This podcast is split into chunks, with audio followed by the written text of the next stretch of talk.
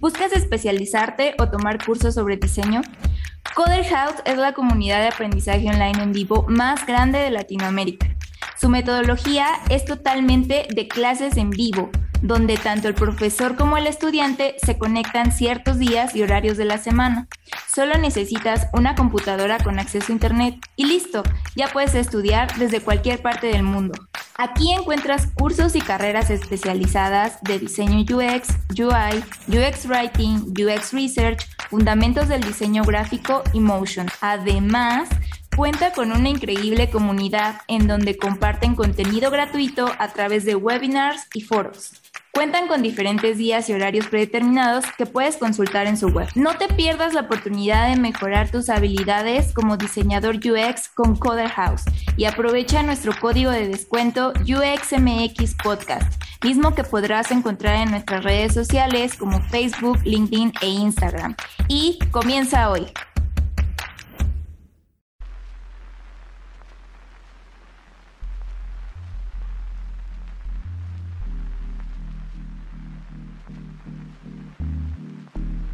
Hola, ¿cómo está toda la comunidad de UXMX Podcast? Una vez más estamos en otro nuevo episodio, en el episodio número 67 ya de esta nueva temporada. Ya van casi dos años, este, más de dos años, perdón, con este podcast. Así que muchas gracias a toda la gente que nos sigue en redes sociales, que nos sigue también, pues, escuchando este podcast después de 66 episodios. Gracias, de verdad, muchas gracias. Ya saben que nos pueden seguir en UXMX Podcast. Y, este, pues nada, le doy la bienvenida a mi amiga, compañera Julie García. ¿Qué onda, Jules? ¿Cómo estás? Hola, muy bien. ¿Y tú? ¿Qué tal? ¿Qué tal todo en Monterrey? El Monterrey, ayer llovió horrible por acá, se me fue la luz, este, cayó el, se cayó el cielo acá en Monterrey, pero muy contento también, disfrutando de la familia. Qué bueno, qué bueno. Así ya pláticas de señores, ¿no? De, de 30 para arriba, de cómo está la familia y ¿Cómo las están tus mascotas. gatitos? Sí, Ajá. exacto. Así estamos. Sí, ¿no? pues mi gatito, mi gatito muy bien, yo también, este, muy contenta de estar otra vez por acá en un episodio más de UXMX Podcast, temporada 7. Y en esta ocasión, pues vamos a hablar de un tema que pues casi no hemos tocado por acá y lo cual se me hace pues bastante chido y creo que va, va a aportar mucho la persona invitada del día de hoy. Así que me gustaría que la presentes, Iván. Claro que sí, el día de hoy eh, estaba reflexionando antes de comenzar este episodio y dije, creo que es, vamos a hablar de un episodio donde el diseño y el arte se unen. Creo que me encanta un proyecto donde, muy interesante que ahorita Alejandra, Alejandra Antón, nuestra invitada del día de hoy, que es Head de Diseño de Experiencia de Usuario en Cocolab, nos viene a hablar sobre un proyecto muy, muy, muy interesante. Este, pero primero vamos a darle la bienvenida. ¿Cómo estás, Alejandra? Hola, bien, muy contenta de estar en su podcast, muy honrada también de, de- de que me hayan invitado. No, hombre, nada, gracias a ti por aceptar la invitación. La verdad va a estar buenísima esta charla porque, como dice Yuli, casi no hablamos sobre este tipo de, de experiencias y creo que es algo muy interesante este, el proyecto y sobre todo todo lo que haces. Creo que es demasiado interesante en todo lo que estás eh, actualmente involucrada. Y pues nada, de verdad, muchas gracias a ti por, por aceptar la invitación. Sí. Bueno, acá Ale nos va a platicar eh, pues un poco sobre algunos proyectos que ella trae y sobre todo sobre el diseño de interacción, que es una disciplina a la que se ha dedicado bastante tiempo. Y eh, pues como dice Iván, está como de alguna forma sano que ya dejemos de hablar un poco de temas así como finanzas, este, desarrollo de servicios, cosas así bien pesadas, ¿no? Y, y un poquito como este capítulo nos va a ayudar a despejar, despejar esa parte, sentirnos como eh, también como el diseño y el arte se conectan, que es una cosa de, que, que Iván mencionó, y también como el diseño de interacción pues nos ayuda a construir experiencias significativas, ¿no? Para las personas. Entonces, pues cedo la palabra a Ale y quiero que comencemos pues que tú te presentes, Ale, que nos digas un poquito ahorita qué andas haciendo. Y eh, otra pregunta que traíamos por ahí, como eh, trabajas en Cocolab, pues que también nos cuentes un poco de qué hacen en Cocolab. Ok, bueno, pues nada, muchas gracias de nuevo por invitarme, que voy a confesar que fue como de, me metí a buscar su podcast, lo escuché, me encantó y tienen una parte así en su página que es como de, únete al club. Y yo así, claro que me uno. y pues me encanta que, que, pueda aquí platicar con ustedes y con su audiencia sobre pues lo que hago. Este, yo trabajo en Cocolab desde hace un par de años. Eh, primero hacía más como diseño de interacción, que ahora evolucionó hacia diseño de, de experiencia, que es, creo que un poco a veces son las mismas palabras a veces. También cuando me explica, cuando me piden que explique así mi familia, así de qué haces, y yo sí, pues no sé, soy como la conciencita que, que, dice, hey, creo que esto no va a funcionar, o qué tal que hacemos esto, este, a veces es como sentido común, pero es, es, mucho más complicado también a veces. Este, y bueno, Cocolab eh, es un grupo interdisciplinario de equipos en el que, los, con los que, más bien, en donde creamos eh, experiencias multimedia para museos, exhibiciones, para retail también. Y, este, y pues eh, el último proyecto y bueno, uno de los más bonitos que, que hemos trabajado justamente fue el de Frida Inmersiva, que les platicaré más adelante, supongo. Wow. Eh, oye, ahorita que mencionaste que eres como esa conciencita, así, por eso se llama así tu proyecto también, que tienes un proyecto personal, conciencita. ese, es, es, mucho más eh, posterior, mucho más viejo. Lo de las conciencitas era pues una, es, pues, una línea de joyería conceptual. Bueno, en realidad no línea, son unos aretes nada más. que se queda sentada en o sea, es un arete que te pones al revés y parece como una vocecita así que te dice al oído qué hacer. Este, y pues nada, quería justo como empezar a conectar lo que hago, porque a veces es un poco disperso de, cosas así más artísticas a cosas más como de estar haciendo excels o diagramas o, o cosas como de joyería y tal. Entonces pensé que esto de la conciencita, pues sí es un poco lo que conecta porque es como generar conciencia en, en el diseño o, ser también una voz como inspiradora, tal vez. Bueno, ya mi website ahora también, ahí ya metí todo. Sí, sí también estaría bueno que nos platiques de cómo fue este recorrido que, que, mencionas antes hacía una cosa, ahora estoy haciendo otra, pero de alguna forma todo conecta, ¿no? Cuéntanos cómo fue que comenzaste a diseñar y cómo es que llegaste hasta este punto de tu carrera que ahora haces experiencias eh, interactivas en Cocolab. Sí, pues siempre me ha gustado el diseño. Eh, mis padres han sido una gran influencia en, influencia en mí. Mi papá es diseñador industrial y mi mamá, aunque ella dice que no, porque ella dice, yo estudié este, administración de empresas, pero en realidad es, es, es, muy creativa y pues de ellos este, pues me motivaron un montón y, me inspiraron a, seguir este camino artístico de diseño también. estudiaste diseño, ¿verdad? Diseño, eh, diseño de información, ¿verdad? Esa es la, carrera que estudiaste. Eh, ¿Por qué? ¿Por qué elegiste esa carrera? Sí, es que, bueno, antes esa carrera se llamaba diseño gráfico y luego cuando yo entré fui como de las primeras generaciones que entraron ya con esa, esa nueva nombre, diseño de información, y me parece que ahora se llama diseño de información visual.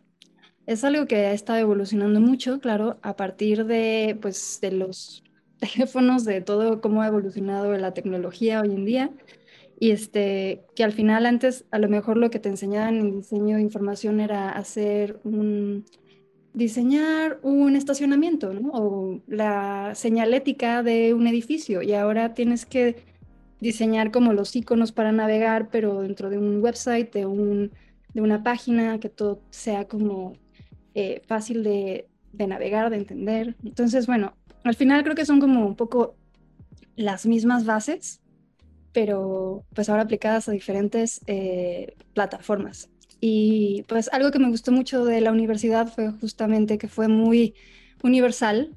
O sea, tenía clases que, que pude aprovechar de, de, temas muy variados, ¿no? De matemáticas en el arte o filosofía, o, o sea, de que tienes como oportunidad de, de aprender un poco de todo, que a lo mejor ni lo usas, pero es creo que el momento para poder este, explorar y ver todo lo que hay en, en la universidad o de meterte a cursos de, de, de, estos que hay de actividades vespertinas o lo que sea, grupos de estudio, bla. Entonces fue una gran época. Creo que debía haber hecho más, pero... Así estamos todos, ¿verdad? Este, hubiera disfrutado más mi, mi carrera. Yo también. Sí, yo también estoy así. sí, también, ¿verdad? Como no aproveché este, todo cuando nada más estaba estudiando y no tenía más responsabilidades más que absorber el conocimiento. pero bueno, ahora ustedes hacen eso con su podcast, nos están pasando conocimiento de una manera auditiva muy, muy práctica también, ¿no? que podamos irla escuchando. Vamos claro. Abajo sí. hacemos algo más. Me encanta su proyecto. Gracias. Oye, y para complementar esto que nos este, comentas sobre tu carrera en diseño de la información, eh, también justo mi carrera se llamaba diseño de la comunicación gráfica, entonces como mm. que sí, a veces son muchos como cambios de, de, nombre, ¿no? Pero todo converge como en la comunicación este, de los signos con las personas y cómo mm. interactúan con ellas y cómo entienden y este, entienden ciertas cosas o usan ciertos objetos, servicios, etcétera, ¿no? Em, luego, eh, por ahí vimos que tuviste como un, un, este, un salto de diseño de información a la ingeniería en el diseño. ¿Nos podrías comentar sobre qué trata esto sobre ingeniería en el diseño? Sí, ese fue también, como les comentaba este, antes de la grabación, que luego siento que, que me pasan las cosas un poco por suerte o por pues no sé por qué tomé esa decisión. Eh, yo estaba trabajando en California, en el Silicon Valley, y llevaba ahí un año y medio. Y extrañaba mucho al que ahora es mi marido, porque él, estaba ahí. okay. Y también en mi familia pasaron cosas muy tristes, se murieron mis abuelas, o sea, como que fue un punto así que dije, ¿qué está haciendo aquí?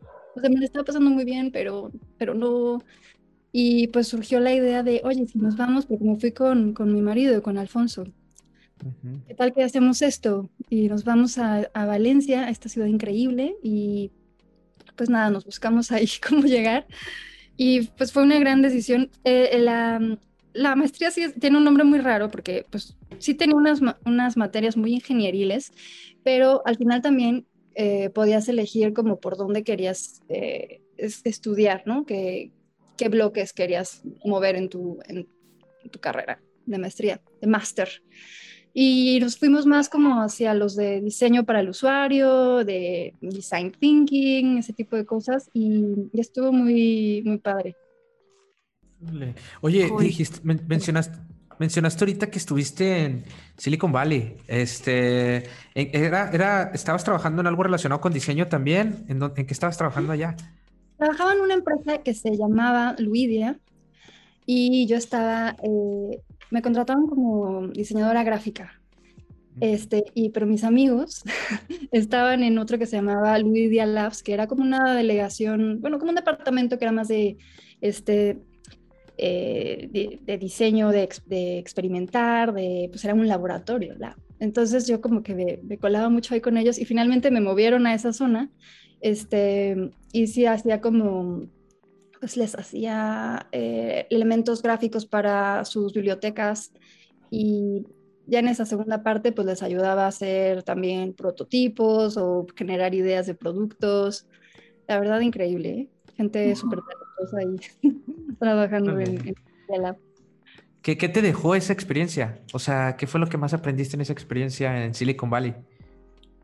Pues este, lo que está increíble es de que este departamento, o sea, esta empresa se dedicaba a vender eh, como, era para hacer cualquier superficie interactiva. Esto fue hace como más de 10 años, o sea, sé que esto ya era cuando estaba empezando los y, las pantallas touch, entonces eso usaba mm. otro tipo de sistema de, casi como localización, que se triangulaba la señal y un sensor. Este, y bueno, cualquier superficie hacerla eh, interactiva para la educación, para las empresas. y lo que estaba genial era de que pues tenían su laboratorio, o sea, ellos mismos, a pesar de que vendían ya un producto hecho, seguían como, tenían su departamento para seguir investigando, para este, hacer propuestas así súper locas. Había una que era como, como una varita mágica, como de Harry Potter, casi, con la que podías este, interactuar con las cosas que estaban proyectadas, en fin, muy, muy interesante y bueno, la gente que estaba ahí también súper talentosa. Pero bueno, te digo, pasando mi vida dije, no, necesito cambiar. Y me fui a Valencia y luego regresé.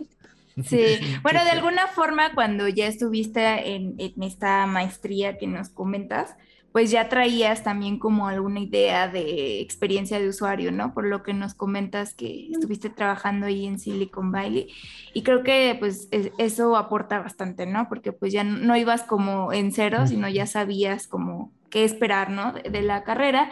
Y pues justo este Allen nos decía, ay, es que no quiero como comentar tanto de mi educación.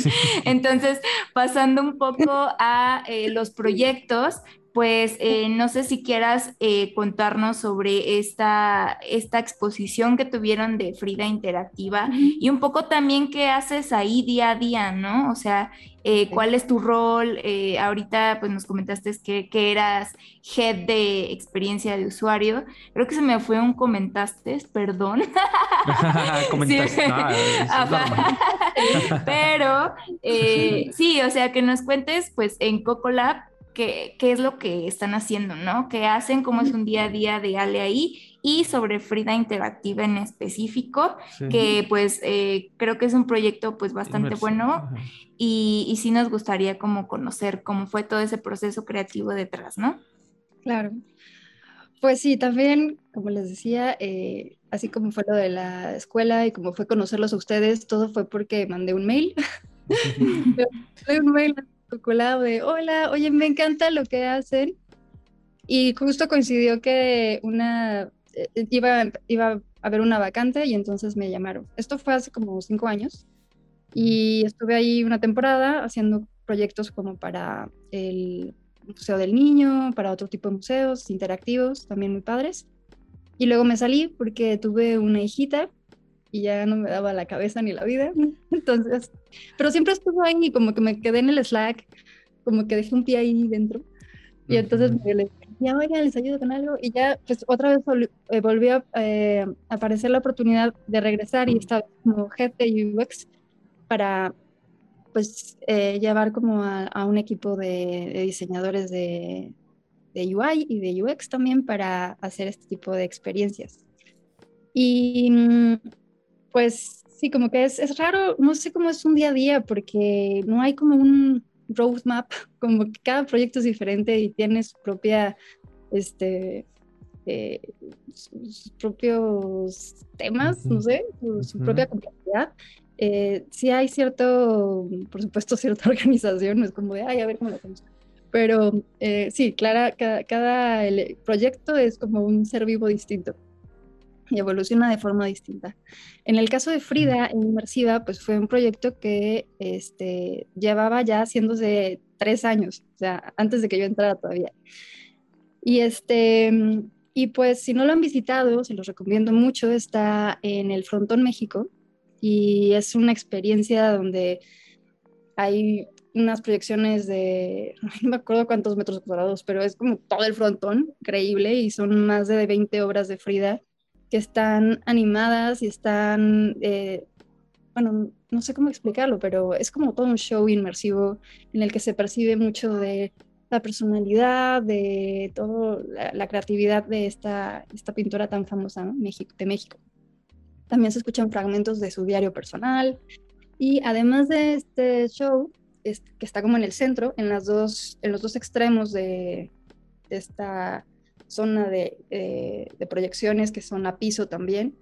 Este, hay dos experiencias que son interactivas en las que se pretende que el, visitante pueda también tener este, pues, una participación y, jugar ¿no? activamente en esto. Wow. Eh, estuve involucrado mucho, yo estuve ahí metiéndome porque realmente el proceso, creo que, como tú dices, fueron más de dos años, casi tres años, este, del proceso de realizar esta exposición de, Frida. Yo creo que fue un reto muy, muy, muy importante. Eh, yo creo que para Cocolab y en tu carrera también, ¿no? Me imagino. Estuvo también involucrado lo que son la, familia también de Frida Kahlo, ¿no? Estuvo involucrada en, en, este, en, esta exposición, este, hubo, hubo varias instituciones también involucradas para que este, este, esta exposición se, se diera y se llevara a cabo, ¿verdad? Este, realmente creo que, vale la pena para los que están en, México. Este, ¿Todavía está ahorita expuesta? ¿Y cuánto tiempo va a estar? Pues he preguntado eso y no tiene fecha de cerrada, o sea, de cerrada, de, cierre. De cierre. Ahorita no nos dicen, ay, hasta últimas fechas todavía no, no está esa frase ya. Así que, pero bueno, es, un buen momento para ir ahora. Eh, que también hay un acceso limitado, o sea, es... Eh, y eso siento que también ayuda mucho, más allá del COVID y de la sana distancia, porque te permite sentirte completamente inmerso en estas múltiples proyecciones. Claro, ahí es donde decía al inicio, ¿no? Cómo el diseño y el arte se unen este, para, para realmente regalarte estas experiencias únicas, como mencionaba Julie, ¿no? O sea, creo que, que, que está, estaría genial que si tiene la oportunidad que vaya. Sí. a mí me gustaría que, pues, ahora sí que nos chismearas un poquito más de cómo fue este proceso para esta obra, ¿no? O sea, qué aspectos tomaron en cuenta, cómo fueron eh, esto que nos comentabas muy importante de los movimientos de las personas, los prototipos, cómo lo probaron y cómo fue puliéndose cada vez más ese proceso para llegar a esta experiencia integral. Pues son dos, dos interacciones, bueno, dos, sí, dos, zonas en las que... Así que les voy a contar primero una y luego otra. la primera es la de criaturas fantásticas, que es... Eh, este es un juego que jugaba Frida con sus amigos, era como un cadáver exquisito, que alguien dibujaba, por ejemplo, la cabeza y doblaba el papel y se lo pasaba al de al lado. Entonces la siguiente persona le dibujaba la siguiente parte, pero como no habéis visto lo de arriba, pues quedaban figuras y, personajes muy simpáticos. Entonces, a partir de esa inspiración se, generó esta, esta experiencia que también lo que quiere hacer es como reflejar un poco el espíritu juguetón y muy simpático que tenía Frida. Este, porque sí, pobre Frida sufrió mucho en su vida, pero también tenía muy buen humor y tenía unos chistoretes muy simpáticos. Este, y hacía este tipo de juegos con sus amigos. Este, y pues la experiencia, eh, quiero decir, el, el, objetivo era que el visitante también pudiera sentir esa, esa sorpresa y, y, pues divertirse también, ¿no? después de haber pasado por esta experiencia que es tan, eh, un poco abrumadora incluso, ¿no? De ver las, las obras así en tamaño tan grande. Este, y, pues bueno, el concepto fue también de, de, Clarisa de Oliveira y de Ed Pulver, que son también director, bueno, Ed es eh, director creativo de Cocolab y Clarisa es como mi antecesora. Entonces yo llegué un poco cuando ya ella había prácticamente resuelto muchas cosas de, de la experiencia, pero eh, ya cuando lo empezamos a probar y, y, ya sobre todo cuando estuvimos en el venue, nos dimos cuenta de, de cosas que había que, que, cambiar. O sea, desde que a lo mejor era muy luminosa las imágenes, que antes había como un botón que, que, lo quitamos porque pues ya no lo veíamos con la, con la monumentalidad de la, de la proyección pasaba desapercibido. El, también nos dimos cuenta que teníamos que quitar las instrucciones o cambiarlas sobre todo.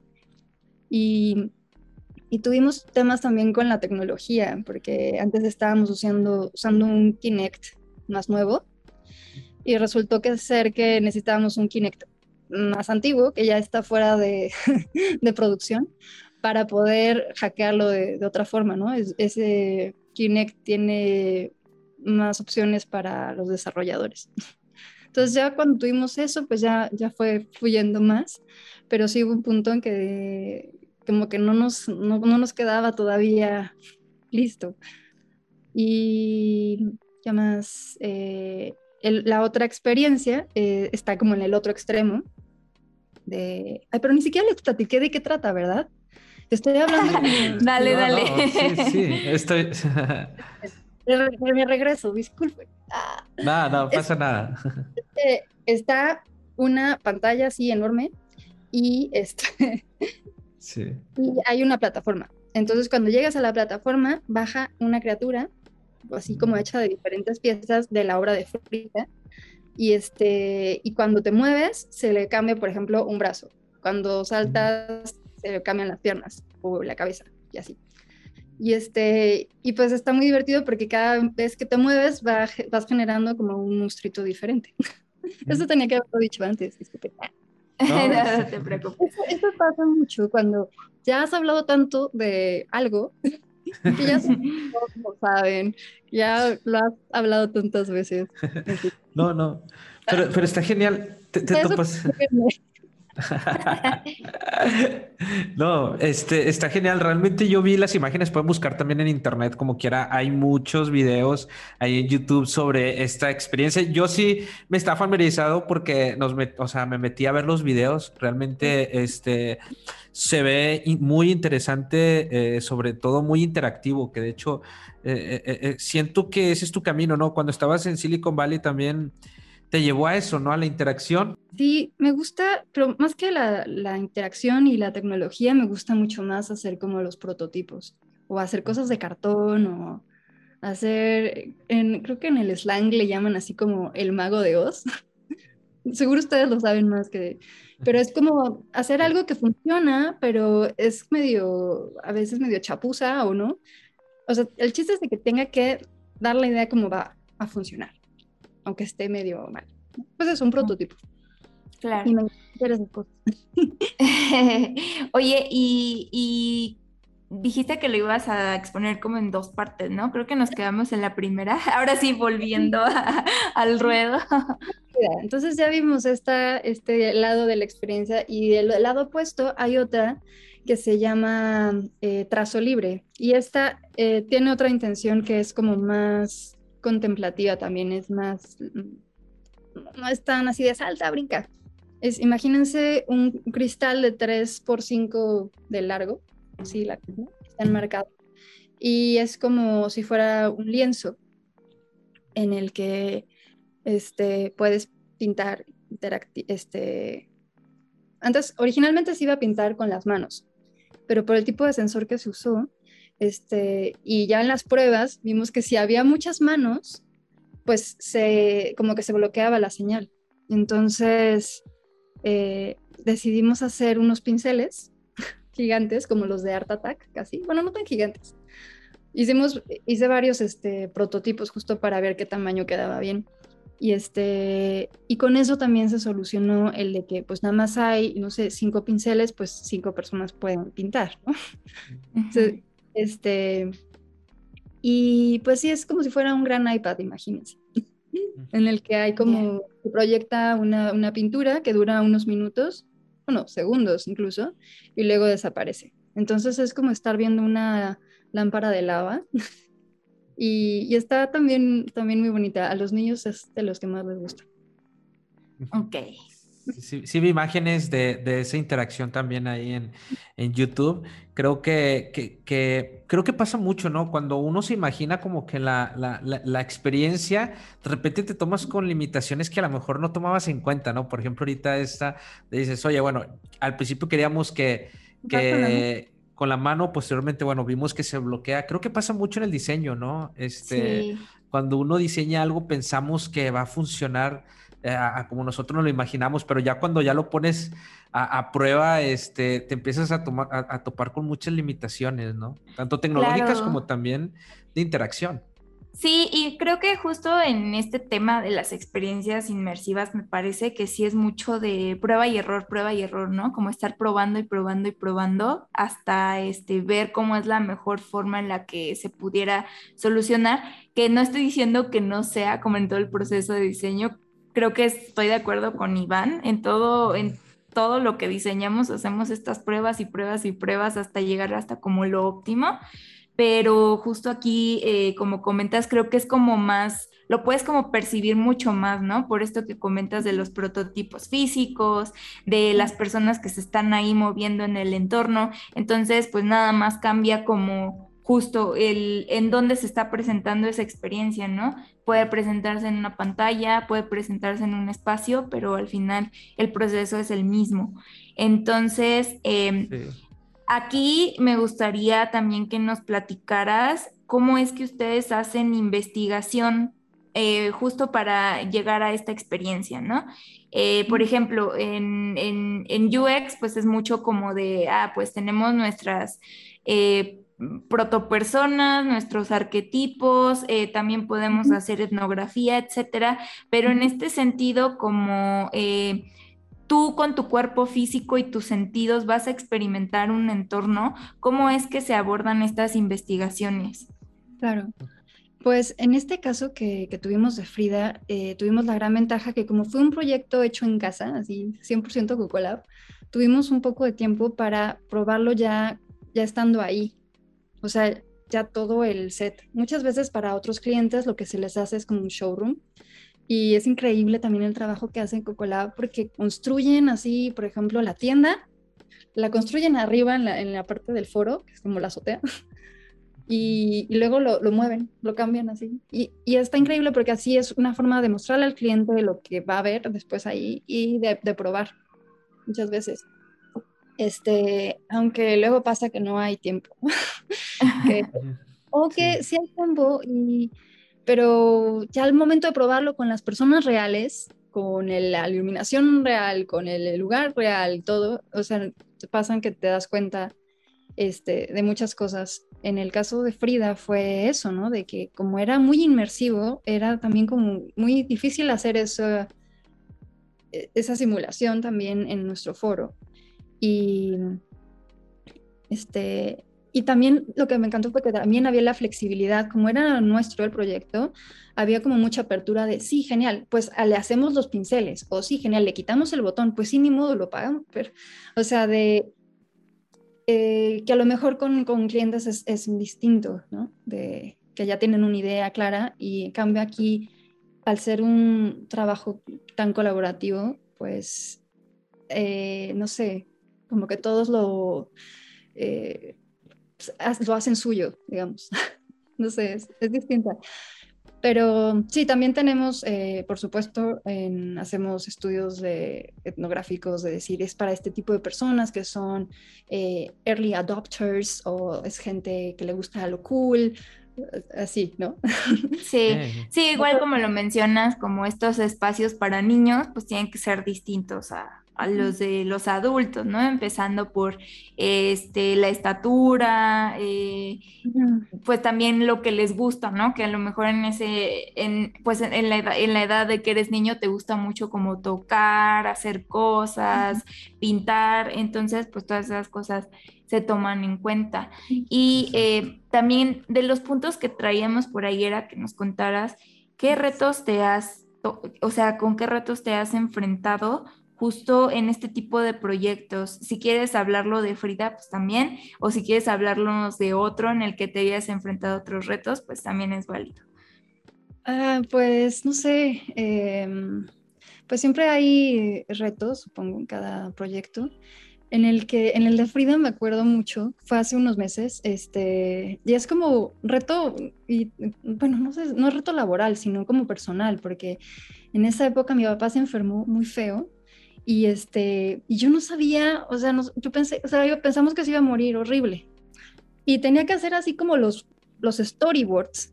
Y yo no tenía así cabeza de nada. Entonces lo dibujaba así en todos los storyboards de, ¿sabes? Como bailando con las criaturas fantásticas o pintando ahí con el trazo libre. Y pues fue como una cosa de, de tratar de visualizarlo también a él así como sano y vamos a ir ahí. Y finalmente sí pasó, o sea, sí, este, sí se recuperó, está ya muy bien y, fue para mí súper emocionante llevarlo a, tuvimos una muestra como de Friends and Family antes de la inauguración y fue para mí súper emotivo ver así como el dibujito que había hecho de él y él ahí, ¿no? Y pues que también estaba ya lo, lo, que habíamos planeado en en cuanto al storyboard, también al actor. Entonces fue como muy, muy padre. Y, siento que también cuando haces esas cosas de que tratas de, de, de, buscar como meter un poco tu vida, que al final lo hacemos mucho, ¿no?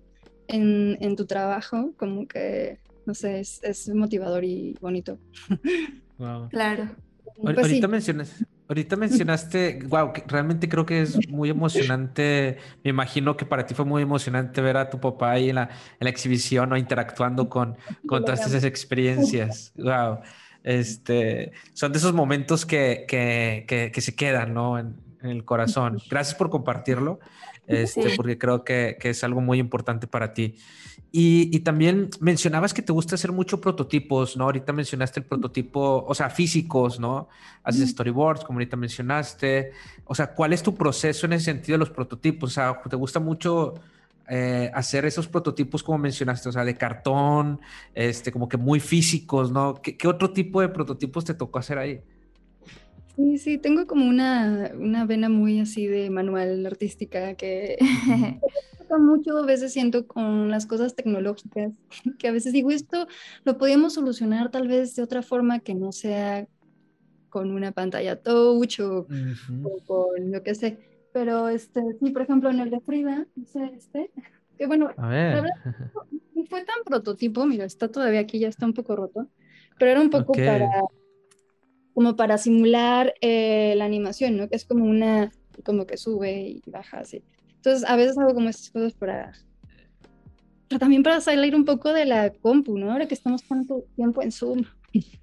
Claro. wow, o sea, en vez de hacer la animación, lo hiciste en papel y como que a ver cómo, cómo iba a interactuar. Yo no, yo no hice la animación, lo hizo la gente, lo, lo hizo la gente talentosa de Motion pero, este, y de y los programadores, por supuesto, pero les, les enseñé como estos Ah, ok.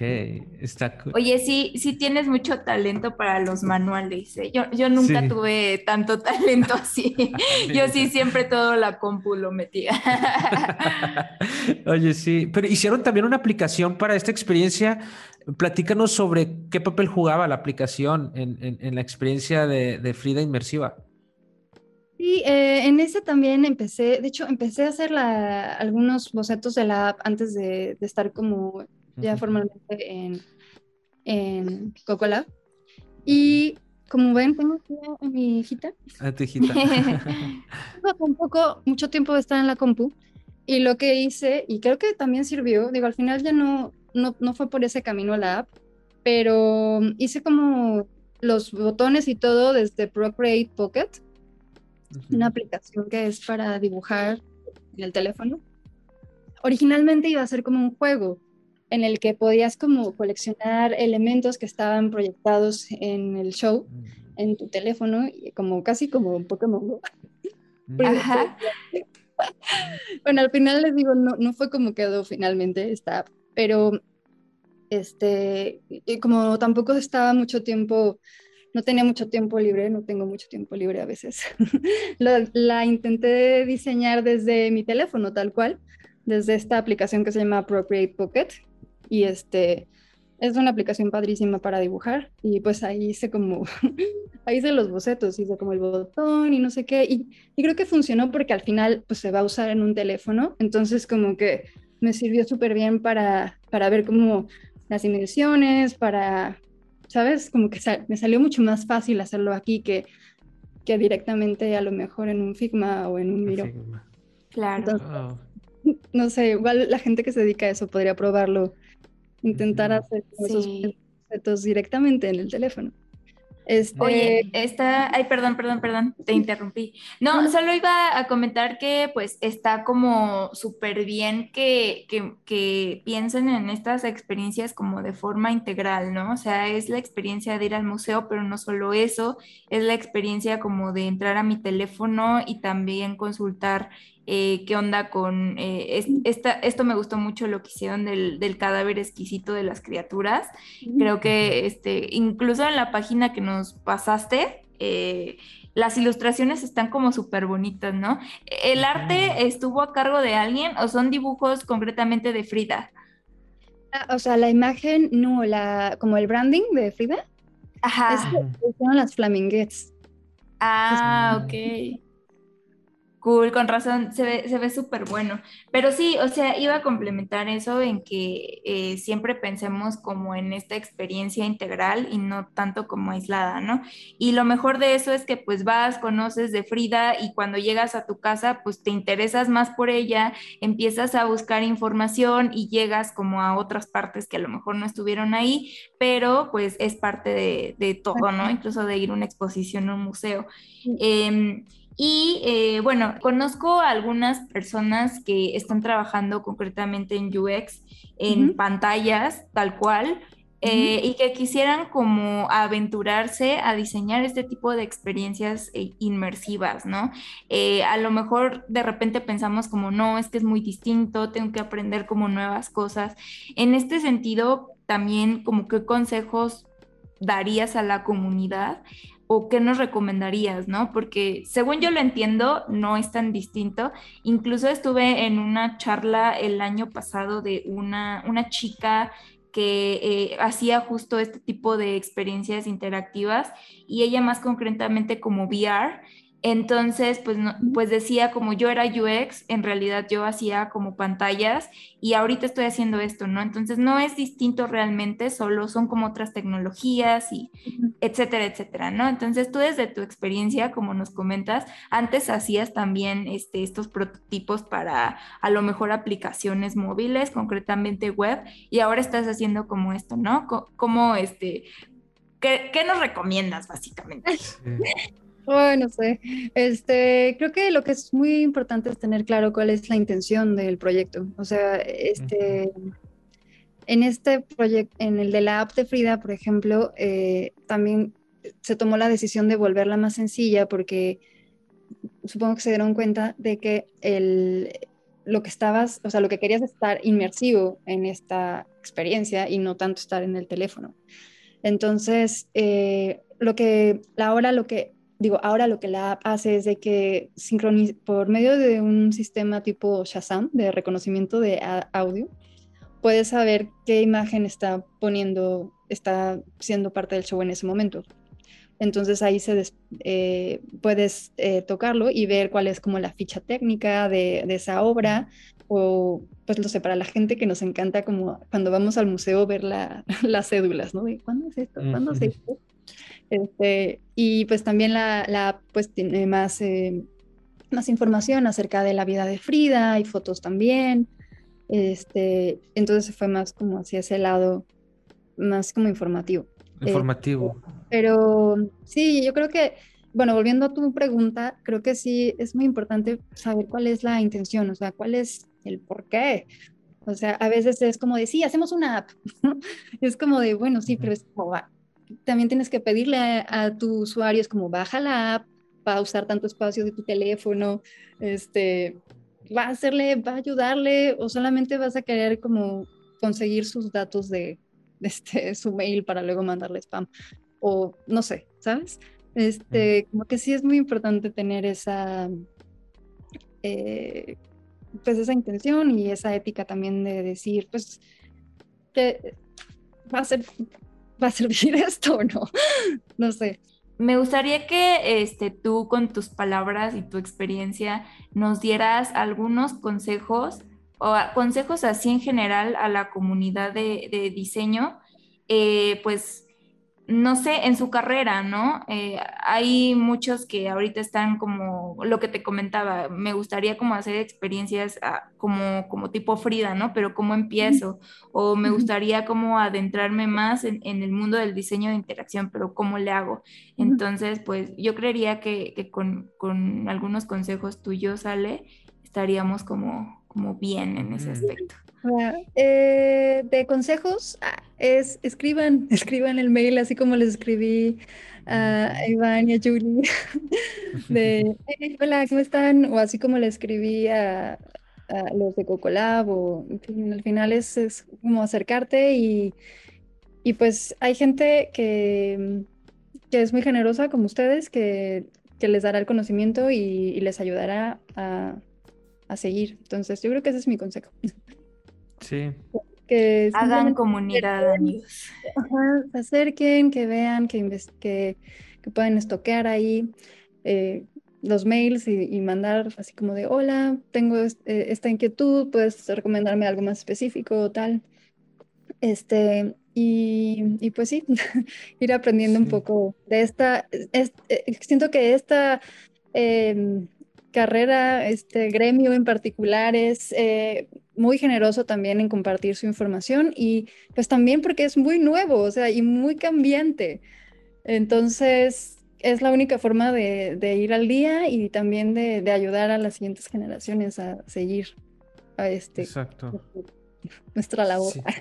Sí, el, diseño, el diseño, o sea, hay muchas áreas en las cuales te puedes eh, sumergir, ¿no? Por, medio del diseño. O sea, vimos finanzas en el tema pasado, ahorita vemos en el arte de generar estas experiencias. O sea, tienes una gama impresionante de dónde escoger que a veces este, a lo mejor te puedes confundir. Sí, que no cualquier profesión la tiene, ¿eh? o sea, eso hay que, hay que resaltarlo. Entonces, pues aprovechemos que, este, que esta carrera pues, nos deja, nos da esa oportunidad, ¿no? De movernos en distintas áreas y aprender nuevas cosas. Entonces, pues bueno, eh, muchas gracias, Ale, por, por estar aquí. Nos, nos, encantó platicar contigo. Eh, eh, igual hay por, por ahí spoiler alert. El esposo de Ale también es un, diseñador muy talentoso y lo vamos a tener por acá, pero pues ya va a ser sorpresa también. Y pues no sé, coméntanos en dónde te podemos encontrar en las redes para seguir tu trabajo. Pues sí, me pueden encontrar como conciencitas. y este, pensé que igual, no, no, no sé si da tiempo, pero si no lo editan. Eh, tenía aquí como unos libros que, que, pensé que podrían interesarles. A, pues, Ah, claro que sí. Claro, sí. Este, que se llama Extra Bold, que es como, como ser inclusivo, antirracista, todo esto para los diseñadores gráficos. Está súper bonito, tiene unos diseños maravillosos. Búscalo. Mm. No lo leí, pero. Uy, se ve bastante bueno, sí. Sí, se ve bueno. Es que tengo todos los libros empezados. Este es otro. igual ya lo conocen, de, Alejandro Masferrer, de diseño de procesos co-creativos. Está también muy interesante cómo con estas figuras puedes hacer como un, proceso creativo. Y el último, que es eh, Rethinking Users, que es como de cómo, cómo entender un sistema, un ecosistema de usuarios.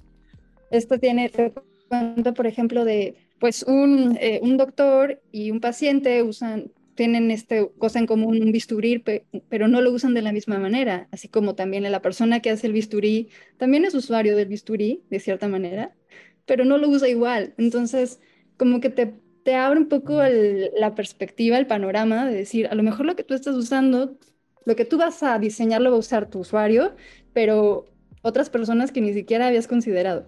Entonces está muy interesante y es bien un, un toolkit que tiene unas tarjetitas, como de cada, por ejemplo, usuario directo, usuario autonómico. bueno, está así súper nerd, increíble también la Súper bonito el diseño.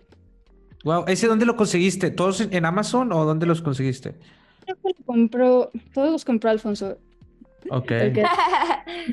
pero sí, me parece que, he visto algunos de esos en el péndulo o en Gandhi. Entonces, e, el, de, el de diseño de procesos co-creativos, ese, sí lo puedes encontrar en Gandhi o en Amazon. En Amazon y, y, los otros, pues también por ahí échense un clavado también en las, en las librerías que tienen muchas cosas muy interesantes de diseño. Entonces, gracias Ale por compartirnos estos, estos libros, la verdad, súper bueno. Eh, y aparte se ven increíbles como el diseño editorial y todo eso, ¿no? Como dices, así súper nerd. y bueno, ahora sí, eh, perdón, ¿dónde te podemos encontrar? bueno, pueden buscarme como Conciencitas y, y, pues ahí creo que todas mis redes se llaman así ahora. Ah, perfecto. Ah, perfecto. Me encanta. Me encanta. Oye, también nos platicaste de, la, la, silla que diseñaste Y que, que, estuvo en varias exposiciones en, en México, la, la, silla también. Bueno, pero la pueden encontrar en tu página web, ¿no? Está en mi página y también está en la Galería Trube, ahora la están vendiendo ahí. Sí, vayan a, vayan a verla. Aprovechamos que te mandamos tráfico para allá. Sí. Digo, es historia. Ese ya tiene mucha historia para otro podcast completo. Ha tenido muchas aventuras, pero... wow. Oye, pues muchas gracias, Ale. Creo que eres una persona pues bastante creativa y, eso pues estaba súper chido. Y también gracias por aceptar la invitación, venir acá. Eh, creo que pues también nosotros estamos muy agradecidos de que estés por acá con nosotros. La verdad este episodio estuvo bastante bueno y pues vayan a las exposiciones, vayan a Frida Interactiva, vayan a visitar la página de Ale compren su silla y, por ahí este, tiene material bastante bueno. sí. Sí, pues sí. muchas gracias, de verdad, me llena de energía de platicar estas cosas y, de verdad, un honor estar en, en su, en su radio. Eso. en su canal. No, hombre, muchas gracias ahí. Que, te sigan también en LinkedIn, en Instagram, ya saben, ahí en tu página web también, con Ciencitas, también ahí la pueden encontrar. Eh, Alejandra también, este, pueden encontrarte como Alejandra Antón también en LinkedIn. Y bueno, la verdad, eh, vale la pena que te sigan, que te sigan porque tienes muchos proyectos. Eh, muy interesantes este, que compartir. Así que muchas gracias Alejandra, muchas gracias Julie y muchas gracias a ustedes también que estuvieron aquí platicando en otro episodio, en el episodio número 67 de UX 600, ojalá lleguemos a los 600. ya vamos a estar todos viejitos, ¿va? De que... Sí. Ya no holograma, tal vez. Sí, ya. Listo. Pues muchas gracias este, a todos los que nos escucharon en este episodio. Gracias, Iván. Como siempre, es un gusto estar por acá con, contigo. Y gracias, Ale, por, por venir a compartirnos pues tan valioso contenido. Eh, nos vemos en el siguiente episodio. Bye, bye. Bye. ¿Buscas especializarte o tomar cursos sobre diseño? Coder House es la comunidad de aprendizaje online en vivo más grande de Latinoamérica. Su metodología es totalmente de clases en vivo, donde tanto el profesor como el estudiante se conectan ciertos días y horarios de la semana. Solo necesitas una computadora con acceso a Internet y listo, ya puedes estudiar desde cualquier parte del mundo.